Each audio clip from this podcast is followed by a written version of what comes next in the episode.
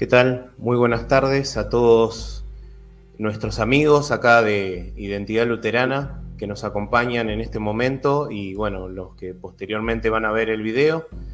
Les pedimos a todos, bueno, que como siempre, que se suscriban a, nuestro canal, que nos sigan apoyando. Eh, muchas gracias porque, por los que siempre están y, comentan y, y piden temas en particular. Y bueno, en esta oportunidad tengo un invitado muy especial, al cual, bueno, aprecio mucho y si hay algo que, te tengo que agradecer, Jonathan, ahora en el vivo y encima, así que por ahí no tuvimos demasiada charla, es, eh, bueno, te voy a contar, para un parcial de filosofía, eh, tuve, vi uno de tus videos de Santo Tomás y me fue bárbaro. Así que bueno, con ustedes acá lo tengo el profesor Jonathan Ramos. Bueno, eh, Jonathan, te, invito a que te presentes, a que comentes. Me imagino que, bueno, igual la mayoría lo debe conocer, hay gente que, lo sigue en las redes sociales y bueno, para el que no, bueno, yo creo que no debe tener redes sociales o algo así por el estilo, ¿no? Pero bueno, Jonathan, comentarle a la gente quién, quién sos. Bueno, mi nombre es Jonathan Ramos, soy profesor de filosofía y de historia. Me dedico a la publicación, a la difusión del pensamiento y la investigación. Y difundimos a través de mi canal de YouTube, que se llama Jonathan Ramos, eh, filosofía, metapolítica y de vez en cuando también un poco de teología. Así que lo que tratamos de hacer es simplemente incentivar el pensamiento crítico, al pensamiento libre y sobre todo a la investigación seria, responsable y la búsqueda de la verdad, ¿no? Como horizonte de, una, vida, de una vida libre.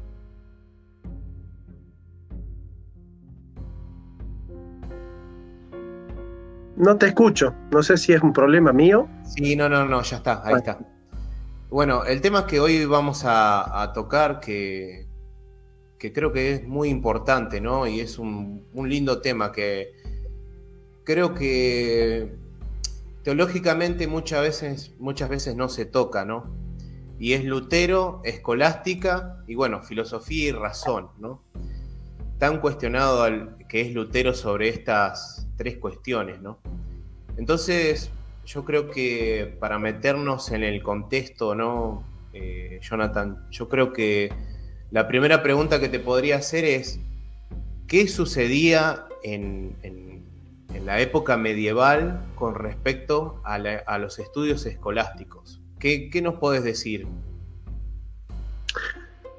Bueno, mira, en realidad la vida intelectual de la Edad Media tiene sus vaivenes, sus altibajos. Ya desde la creación del Sacro Imperio Romano por Carlo Magno allá en el siglo IX, ya de alguna u otra manera se va sintiendo la necesidad de crear un pensamiento teológico, filosófico, científico, que respalde la cristiandad. Bueno, ya en el siglo XII nacen las escuelas palatinas, las universidades palatinas, que son, bueno, las universidades del palacio, pero que de alguna u otra manera tienen regencia papal. Después surgen las universidades catedralicias. Eh, y de alguna u otra manera, en el siglo XII, se va sintiendo la necesidad de que la universidad tenga una relativa autonomía con respecto a las jerarquías de la iglesia y surge eh, el sindicato de los intelectuales como un movimiento renovador donde hay una confrontación entre maestros seglares y maestros religiosos. Eh, claramente ahí Jacques Legoff, por ejemplo, en los intelectuales en la Edad Media, va a sostener que surge el intelectual como un sujeto político propio. De alguna u otra manera la filosofía iba a ganar una relativa autonomía. Eso va a hacer que las especulaciones filosóficas de a poco, si bien continúan con los temas teológicos, ciertamente de a poco con el escotismo, con el ocamismo, bueno, se va desdibujando la alta escolástica en una escolástica baja, donde ya no se estudia el ser del ente y sobre todo el ser en sí mismo, que es Dios, sino las potencias de la razón, es decir, todo aquello que la razón puede conocer. Entonces, por ejemplo, Escoto dice, bueno, las potencias de la razón pueden desplegarse en las posibilidades de que el ente sea de esta manera o de esta otra manera. Ahora, si el ente es así, podría ser así y así. Y esto tiene esta otra variante y esta otra variante. Entonces va abriendo ventanas donde hipotéticamente a través de la razón se va descubriendo todas las posibilidades de ser del ente y en virtud de eso hay un paso de la metafísica a la lógica, de la ontología a la nociología, y es así que se cae en planteos muy lógicos, muy extravagantes y de sutilezas muy finas con respecto a las distinciones.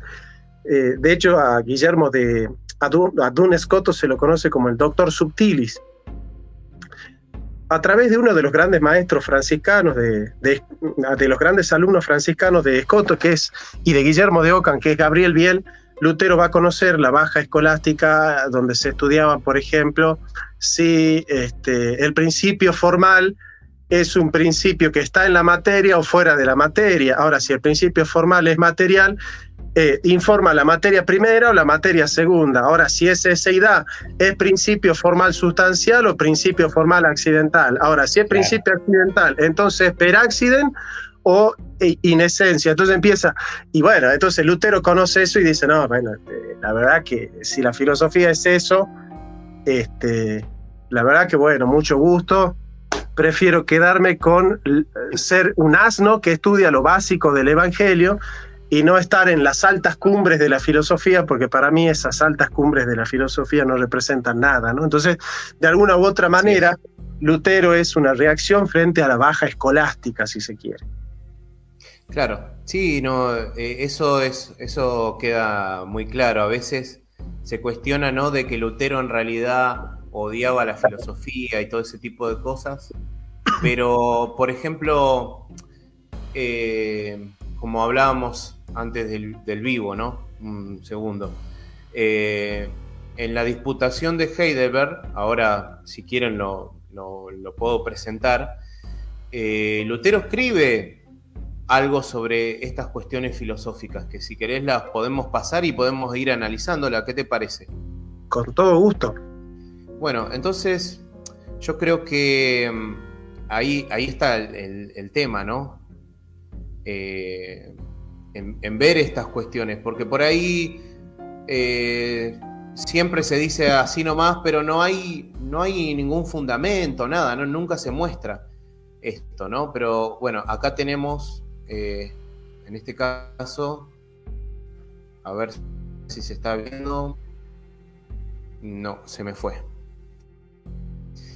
Pero bueno, ahí, lo, voy a buscar. Se me, se, ve la pantalla, pero bueno, pero mientras, Mm. Claro, sí, sí, sí, veo que veo que se me fue el texto. Pero bueno, eh, mientras voy a buscar el texto, pero en esa disputación de Heidelberg habla sobre dos cuestiones eh, fundamentales, ¿no? Sobre teología y filosofía. Entonces, eh, ahí en, en, esta parte en donde vamos a ver ahora, es el argumento a partir de, permiso, a ver, del artículo 29 al 40, ¿sí?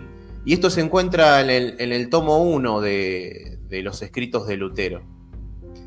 Entonces, aquel que, lo, puede, lo puede ver o lo puede conseguir a este, a este tomo, eh, lo puede leer directamente desde las fuentes, ¿no? y no decir algo que, dijo otro, ni nada por el estilo, ni tampoco ver que, solamente estamos hablando así nomás, así, sino con eh, un libro de, por medio, ¿no? Que esto es, es, muy, muy importante. A ver, se me está yendo. Hora de Lutero Martín. Eh, a ver. Perdón, perdón al, público. Bueno, estamos en vivo. Así que estas cosas pasan. Eh, a ver. En urgencia de gracia. Y la, la Diputación de Heidelberg. Ahí está. Acá tenemos los artículos y vamos a el 29. ¿Se ve ahora? No aparece en la pantalla. Tenés que dejar de compartir. Ahora sí, ahí sí. Ahora sí. Bueno, vamos a leer el, el 29, ¿no? Dice filosofía. Dice, Aquel que quiera sin peligro filosofar en Aristóteles debe necesariamente hacerse bien simple en Cristo, ¿no? Y acá dice que, bueno, ofrece para leer Primera de Corintios 3.18. Bueno, ¿qué, ¿qué quiere decir con esto Lutero un poco? Mira, a Lutero hay que tomarlo como un pastor y no como un filósofo, porque Lutero de filosofía no sabía casi nada. Es decir, Lutero no es autoridad en filosofía y no tiene por qué serlo tampoco. Claro. Él es un maestro de la palabra y de alguna manera él no desconoce las potencias de la razón, pero se da cuenta que Aristóteles es peligroso porque eh, Aristóteles siempre estuvo presente en la escolástica y para Lutero la escolástica es la vanidad de la razón que especula sobre sutilezas y se olvida de la simpleza del Evangelio, ¿no? Entonces, de alguna manera, eh, Lutero, que tiene un pensamiento muy dialéctico, muy paradójico y muy eh, dicotómico a veces, hace una dialéctica entre la simpleza del Evangelio y la complejidad de la filosofía.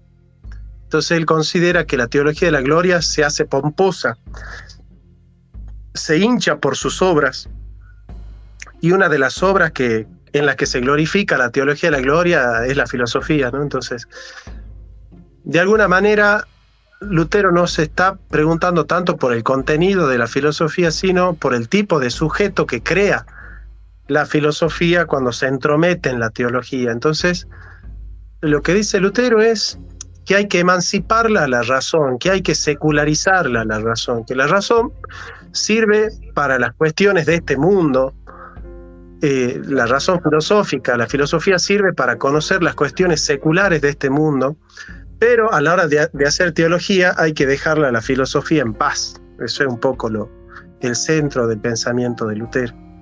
Claro. Sí, mira, este me llama la atención este esto lo que dice él, ¿no? Dice, Aristóteles reprende y ridiculiza injustamente la filosofía de las ideas platónicas, la cual es mejor que la suya, ¿no? Como puede ser que, que, Lutero era más eh, neoplatónico, por así decirlo. Claro, lo que pasa es que Lutero está formado en el neoplatonismo de San Agustín.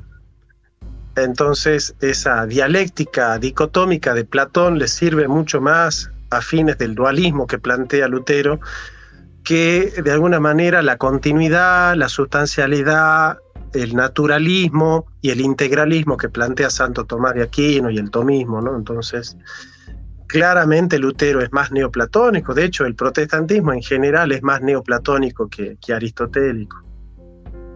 Sí, bueno, y bueno, yo creo que una de, una de, las, de, de las cuestiones más acá que vemos también es, dice, la controversia de Aristóteles contra aquel uno de Parménides, se ha dicho sin ofensa para el cristiano, es un golpe de puños en el aire, ¿no? Que ese también podría llamar la atención de alguno que, está entendiendo más o menos la charla de qué se trata, ¿no? Buenas. Sí.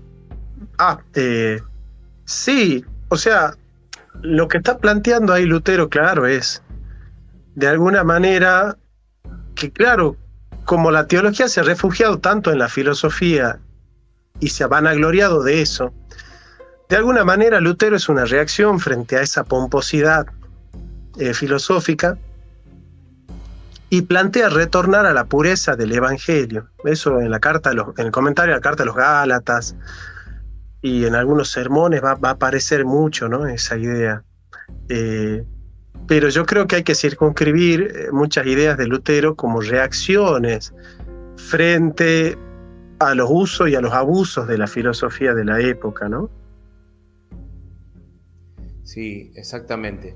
Bueno, eso, bueno, ahora eso te iba a preguntar, ¿no? Referido a, el tema de la escolástica medieval y todas estas cuestiones, ¿no?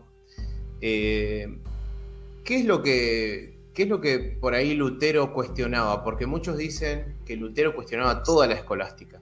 Pero en realidad, ¿qué era lo que cuestionaba? Puede ser que sea las, las intervenciones, las distintas o excesivas intervenciones que por ahí tenía eh, la escolástica con respecto a la teología y esto, o cómo vendría a ser el asunto. No, la escolástica es un movimiento teológico y filosófico. Es no existe la escolástica sin la teología. Pedir una escolástica sin teología sería como pedir un fútbol sin pelotas. Lo que sí se puede mostrar es que en realidad muchos de los planteos de la teología se realizaban solamente desde la especulación filosófica. Entonces, claro, quedaba que acudir al Evangelio era una cuestión accidental. Es decir, como que podías o no podías consultar el Evangelio para resolver una cuestión teológica, ¿no? Entonces, eh, de alguna u otra manera a Lutero le parece aberrante que la mayoría de las cuestiones teológicas se, se resuelvan por la filosofía y no en la consulta del Evangelio, ¿no?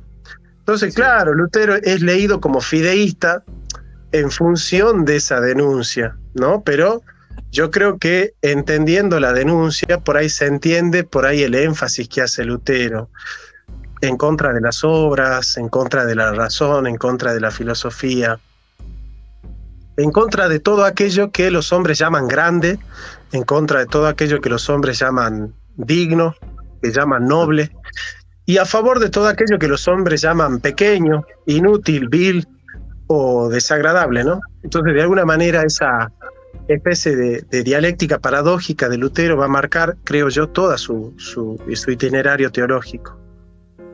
Claro. entonces, eh, yo, lo, yo lo que veo, ¿no? Y, y lo que voy analizando a partir de también mis estudios, es que estas intervenciones por ahí cuando Lutero habla, por ejemplo, de la, de la que la razón es la prostituta del diablo, esa famosa frase malentendida, viene a, viene a hacer estas cuestiones que estamos hablando ahora, ¿no? De estas intervenciones que, que en definitiva también eh, tienen que ver con, con un tema bastante controversial dentro de la filosofía, ¿no? Entre la separación entre las cuestiones de, digamos, de lo que es la teología y la filosofía, o sea, dividir estas dos cuestiones, ¿no? Y también eh, con respecto a, a, la distinción entre, entre fe y filosofía, ¿o no? ¿Viene por ahí, por ese lado del juego? Bueno, Lutero ciertamente deja muy claro los límites de la filosofía y circunscribe muy bien la utilidad de la filosofía. Eh, Lutero va a dejar en claro que todo aquello que se pueda conocer filosóficamente de Dios no sirve más que para ensanchar el ego del hombre, pero de ninguna manera nos lleva a un conocimiento significativo. Hay que recordar que para Lutero el centro del mensaje del Evangelio no es conocer a Dios para tener noticias de Él. O sea, eh, Lutero dice, Dios no es un ente que, para el cual nosotros podamos hacer metafísica. No le interesa a Lutero hacer metafísica de Dios. Lo que le interesa a Lutero es el conocimiento salvífico de Dios. O sea, conocer a Dios para saber que Él es el primer motor inmóvil, pero irte al infierno hay que ser muy estúpido, dice Lutero. ¿De qué te sirve saber que Dios es el primer motor inmóvil si te vas al infierno? Claro. Entonces lo importante para conocer a Dios es que Dios es un ser que salva y conocer a Dios es conocerlo como Salvador y como Señor. Y es en función de esa centralidad de, Dios como Señor y Salvador, es que Lutero va a circunscribir su teología como, eh, Lutero dice, la teología es cristología y la cristología es, es taurología, es discurso de la cruz, es teología de la cruz. Entonces, de alguna manera, la mediación de la cruz va a ser central a la hora de eh, que eh, la, razón puede especular sobre Dios. Entonces, de alguna u otra manera hay un cierto fideísmo cristológico en Lutero, pero bueno, está dentro de los intereses teológicos que él tiene. Lutero no rechaza el uso de la razón, de hecho nadie puede acusar a la reforma de ser ah, irracional, Justamente porque es la reforma la que ha creado el mundo moderno, la que ha creado la ciencia moderna, la filosofía moderna, la técnica moderna, la ciencia moderna, las revoluciones modernas, la revolución francesa, la revolución industrial, el liberalismo, el modernismo, la ilustración, y todos esos son fenómenos que pertenecen a la reforma protestante. Entonces, si todas las universidades modernas fueron protestantes, si los grandes filósofos modernos fueron protestantes, si las grandes universidades son fundadas por pastores protestantes, si todo el desarrollo tecnológico y científico fue hecho por protestantes, y yo creo que acusar a la reforma de fideísta y de estar en contra de la razón es un poco estar medio desinformado. Claro, sí. Aparte que en las, a ver, en las universidades como habrías dicho, ¿no? En las universidades eh, más grandes y prestigiosas que tiene el protestantismo, se enseña filosofía. Y hay, aparte, hay miles de carreras que tienen que ver con el uso de la razón y todo ese tipo de cosas, ¿no? No, es que en la universidad no se puede no usar la razón. No existe universidad Obviamente. donde te digan, che, mira, acá tenemos muchísima fe y nada más. No, no, no conozco ninguna universidad que se estudie así. Claro, exactamente. Bueno, es más, ahora me acordé de una, frase particular de Lutero que dice sobre el uso de la razón, ¿no? Él decía, si, si mi llamado como, como cristiano está en la política, voy a hacer uso de la razón y voy a hacer uso de las leyes naturales. Dice, si voy a, dedicarme a, la caza o a la pesca, me dedicaré de lleno a, utilizar todas las técnicas posibles. Y después dice también, eh, con respecto a lo que es la, agricultura, también de la misma manera, dice, analizaré el tiempo, el clima, dice, ahora, cuando son cuestiones de fe, dice, me voy a detener y voy a ver qué es lo que Dios dice y lo que Dios no dice, ¿no? Y ahí está eh, el tema ese, ¿no? del uso de la razón. Para nada, ¿no? Es que... Ahí está. Yo a veces digo, eh, eh, ¿qué, es lo que se lee, ¿no? Porque obviamente es un personaje controversial, es como que está en la, deriva de los dos lados, ¿no? Siempre, yo voy a hablar también como luterano, siempre se habla de un Lutero, ¿no? Como el héroe, el no, esto, y después está del otro lado, ¿no? De que se lo desnosta totalmente y Lutero era un borracho panzón que lo único que hacía era comer, ¿no? Y, pensaba, no, porque esto. Entonces, hay un límite, ¿no? Nuestro límite creo que, está en ser objetivos y como dijiste al principio, que es muy importante buscar la verdad, ¿no? Y, y bueno, yo, yo a lo que voy es que, creo que ahora, en, este momento, o sea, el que tiene dudas de lo que, de lo que venimos hablando, bueno, simplemente tiene que acercarse a las obras de Lutero y de algunos escritores, tanto católicos ¿no? como protestantes, que han hablado sobre él y sobre las diversas cuestiones, o, o no, Jonathan. Difícil acercarse a Lutero sin entender, bueno, su contexto, sus intenciones, su metodología de análisis, su vida, ¿no? Es decir, es un autor complejo, como todos los autores siempre son complejos, los autores no son simples de analizar. aparte tienen etapas los autores, no es lo mismo el Lutero de las disputas de Heidelberg que el Lutero de, servo arbitrio, el Lutero de las confesiones de Augsburgo, eh, el Lutero de los comentarios a, la Biblia, que es uno de los primeros, el Lutero que comenta el Magnificat. Hay todo un desarrollo, el Lutero de sobremesa, que es un Lutero mucho más eh, suelto, este, eh, bueno, mucho más licencioso en muchas cosas. Entonces, si yo tomo una carta privada que le escribe Lutero a Melanchthon y por una frase de la carta yo quiero analizar todo el corpus teológico de Lutero, y bueno, a mí se me tiene que acusar de ser una persona poco académica y poco seria, porque realmente que pretender que con una frase de Lutero se resuelve 90 eh, volúmenes porque Lutero es uno de los autores que más ha escrito en la historia de, la modernidad. Entonces, resolver 90 volúmenes con una frase en una carta privada, nada, qué sé yo, no me gustaría ser alumno de un profesor que hace eso, digamos, ¿no? Entonces, creo yo que, que, hay que tomarse en serio, sobre todo por amor a la ciencia, no por amor a la reforma ni por amor a la verdad, por respeto al método científico, cómo es que un científico tiene que analizar las cosas, ¿me entendés? Entonces, yo creo que... Yo siempre digo esto, ¿no? Ni una defensa fanática ni un ataque compulsivo pueden ser tomados en serio. Y hoy ya la mayoría de los grandes estudiosos prescinden de esos extremos, ¿no?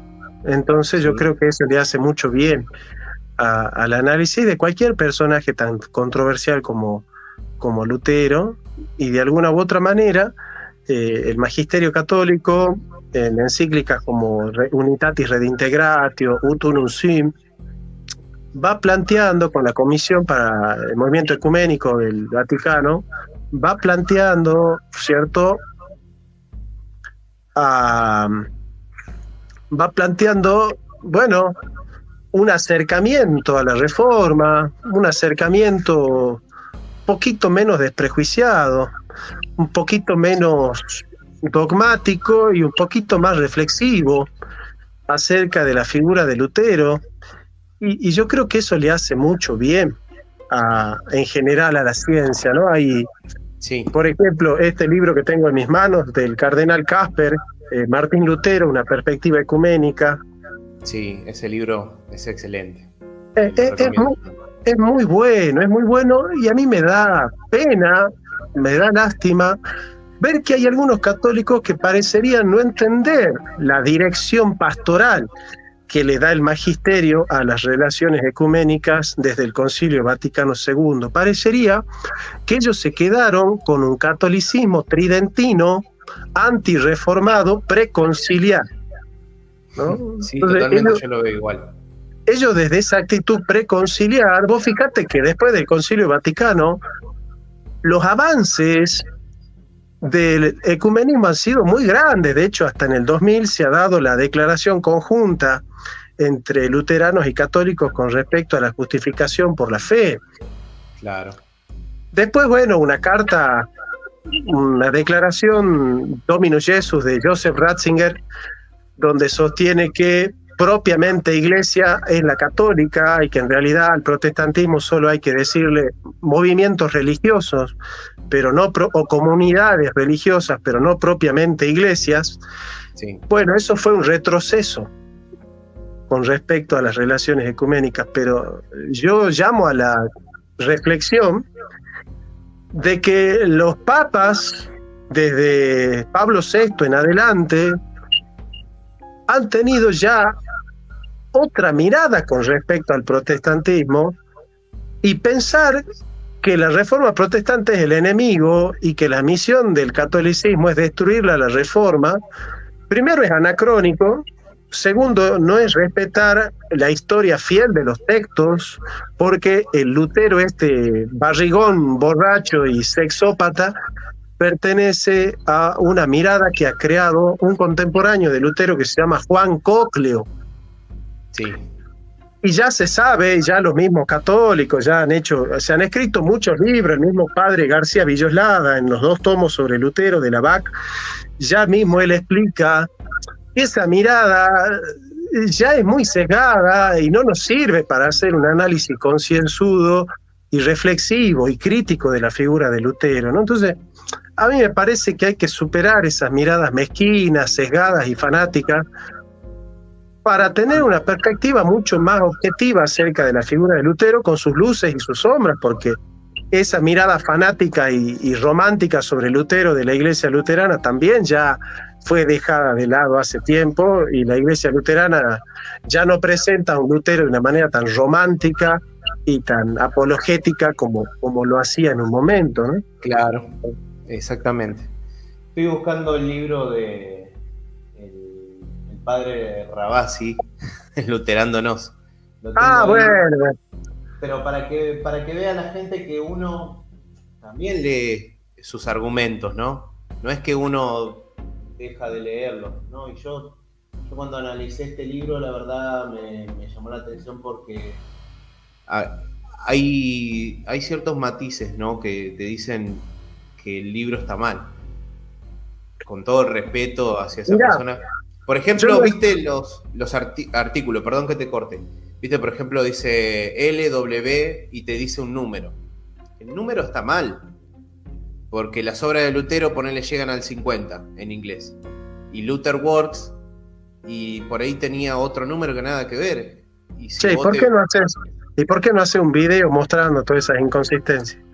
Es que, lo, es que lo voy a hacer, lo voy a hacer. Tenía, tenía ganas porque, porque yo estaba, estaba, digamos, estaba preparando eso, pero bueno, eh, después surgieron otras cosas de los finales de, filosofía y entonces estoy ¿Vos qué estudias? Pero bueno, estaría interesante hacerlo. Sí, sí, ¿Vos, qué estudias? Estudio la licenciatura en filosofía en la Universidad Católica de La Plata y bueno, y también estuve, estudiando el profesorado de Ciencias Sagradas en, un instituto católico que se llama Pedro Boyena y la verdad, a mis profesores, hasta he dado una clase de Lutero, de lo que era Lutero y el luteranismo. Está muy bien. Déjame decir algo con respecto a, ese tipo de textos que escriben algunos curitas por ahí. Eh, sí, sí, lo conozco, lo conozco al texto. Sí, sí. No lo he leído, no, no, no tengo eh, la dicha de haberlo leído todavía. Seguramente habrán cosas interesantes porque es un autor, Rabasi es un autor que muchas veces dice cosas interesantes. Eh, mira, este, ciertamente esos textos muestran que el rumbo que eligió la Iglesia Católica desde el Concilio de Trento hasta el Vaticano II tiene que ver con un progresivo acercamiento hacia las posturas protestantes. Sí, Y esto eh, es lo que transmite, ¿no? Para mí, esa idea de que la Iglesia Católica se está luterando, es decir, va en el sendero de la reforma. Entonces, claro, como ellos ya han supuesto que todo lo que hay en la reforma es malo y todo lo que dicen los católicos es bueno, cada vez que la Iglesia Católica adopta una postura que era propia del protestantismo, es a priori seguro que está mal esa postura y seguro que la Iglesia Católica se equivoca. Entonces vos fíjate cómo estos curitas de barrio parecería que están por encima del magisterio. Vos fíjate cómo son católicos anticatólicos, porque ningún libro católico va a sostener que un curita de barrio está por encima de los cardenales, de la Comisión de los Derechos este, Humanos, que la Comisión de, Ecuménica, que la, este, que la, Sagrada Congregación para la Doctrina de la Fe.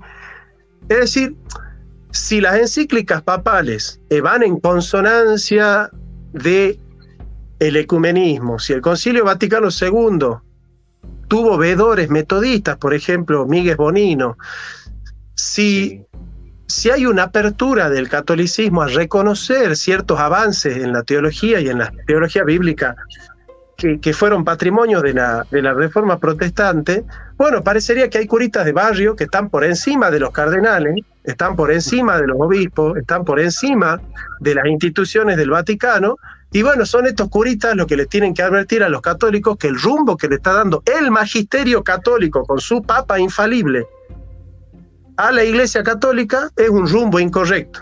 Entonces vos fíjate que en el fondo van a haber dos iglesias. La iglesia oficial, que es la que toma el rumbo de la reforma y del ecumenismo, y la iglesia de estos conservadores, sede vacantistas y, y lefebristas o pseudo lefebristas que, que, niegan la orientación del Concilio Vaticano II, porque en el fondo son lefebristas, o sea, en el fondo son gente que niega la autoridad pastoral del Concilio Vaticano II. en el fondo son, son lefebristas. Y sí, y sí, son protestantes, digamos, por así decirlo. Son protestantes ellos mismos, ¿viste? Protestan en contra del Concilio Vaticano II, de su propio magisterio. Y sí. De hecho, vos fijate que yo tuve un debate con un famoso católico, que no puedo decir el nombre, y al final él dice, bueno, pasa que en el magisterio católico está lleno de masonería. Entonces, vos fijate que todas esas ideas que circulan en el fondo dicen, bueno, entonces la sede está vacante, sí. Y sí. Si los cardenales son masones, si el Concilio Vaticano II es, moderno y si el Papa Francisco es, es masón, y bueno, son sede vacantistas. Ahora, si son sede vacantista y este no es un papa, se terminó la sucesión apostólica. Ahora, si se terminó la sucesión apostólica, ¿dónde está el catolicismo? Ya no existe el catolicismo, entonces somos todos protestantes. Exactamente. Y bueno, ¿y qué va a pasar ahora, no? Cuando creo que se llama el dicasterio para la elección de nuevos santos o algo así, que elige, que van a elegir supuestamente a, a gente que ha sido de bien como, como una muestra o un ejemplo para, los católicos, ¿no? Y según lo que habría leído, estaba ahí Lutero, Dietrich Bonhoeffer, y bueno, hay otros más, ¿no? Bueno, está Gandhi, etcétera, ¿no? Pero ¿qué va a pasar cuando digan el Lutero el ejemplo? Ya, ya lo han dicho con que Lutero era, digamos, testigo del Evangelio. Imagínate vos cuando digan, no, Lutero es el ejemplo que tiene que seguir el catolicismo de, hombre, ¿no? De persona. Bueno, a ver, yo no diría que Lutero es un ejemplo este, por varias cosas, ¿no? Sí, no, no, yo tampoco. O sea, yo como luterano te digo, no, no diría que Lutero es un ejemplo. Este, el único ejemplo que seguimos los luteranos es Cristo. Nosotros imitamos a Cristo, no imitamos a Lutero. No a mí no me interesa imitar a Lutero. O sea, no. No es mi modelo, Lutero, no es mi modelo. Eh, de hecho, yo creo que Lutero estaría muy contento de que digamos esto, por otro lado. Sí, sí. Entonces, este, creo yo que esta, esta mirada antropomórfica de la santidad, de que hay que imitar a los hombres, o de hay que pontificar las obras humanas y todo eso, es una mirada muy católica, por otro lado, ¿no? De Lutero. Este, nosotros los protestantes no necesitamos que el Wesley sea santo, casto y puro para admirar el movimiento metodista. No necesitamos que, que John Owen sea santo, casto y puro, no necesitamos que Calvino no haya volteado nunca un plato. Es decir, la reforma protestante va por otro sendero. Entonces me parece a mí que nosotros los reformados no podemos caer en la trampa de tener que defender a Lutero, porque si Lutero es malo, entonces la reforma no sirve. La reforma es algo mucho más complejo que circunscribirse a la vida y a la obra de Lutero. Si vos sacás a Lutero de la ecuación, la reforma protestante camina, camina porque no se circunscribe la reforma protestante a lo que hizo Lutero. La reforma protestante es un fenómeno histórico muy complejo, concomitante, que tuvo muchos orígenes en distintos pueblos y que no todos vienen de Lutero. Tampoco hay que hermanocentrizar la reforma protestante y pensar que todo nace y termina en Alemania. Me parece que esa también es una trampa eurocéntrica que la misma iglesia luterana en Latinoamérica ha caído mucho tiempo. Yo estoy de acuerdo con una teología evangélica latinoamericana y redescubrir a Lutero desde Latinoamérica me parece que es un trabajo teológico importante. Sí, creo que es un trabajo que, nos debemos todos, es verdad. Y eh, bueno, eh, por último, creo que, esto también es, relevante al tema. Eh, vemos vemos por ahí siempre que, se dice, ¿no? De, de que las obras de Lutero eh, tienen, tienen, bueno, muchas cosas controversiales, como por ejemplo, bueno, falta, digamos, malas palabras, etcétera, ¿no? Y yo creo que también eso, eso nos debemos como, como latinoamericanos y también como hispanohablantes, ¿no? El tema de las traducciones, ¿no? Buenas traducciones, porque acá, bueno, de lo que yo llego a tener, ponele en total son como 30 horas de Lutero, pero están las 10 de Paidós y, bueno, y, que hizo ediciones La Aurora, eh, bueno, algunas de Clie y eso, ¿no? ¿Vos crees que para nuestro tiempo, ¿no? Y ya ha pasado 500 años de la Reforma, ¿es importante agarrar y hacer buenas traducciones de, Lutero y digamos de más obras que, faltan para, para conocer un poquito más en profundidad? ¿O vos crees que ya con lo que hay es suficiente?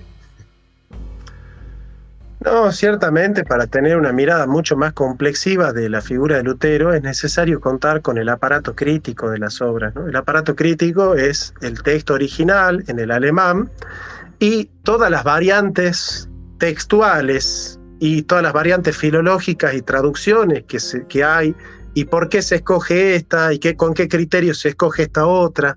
Ese es un texto crítico. Me parece que falta la edición crítica en español, no la tenemos a la edición crítica en español. Para hacer una tesis doctoral sobre Lutero es necesario tener el texto crítico o saber alemán. Nadie puede hacer una tesis doctoral sobre Lutero si no tiene el texto crítico o lee en alemán a Lutero. No puede, no puede. No puede, no se puede.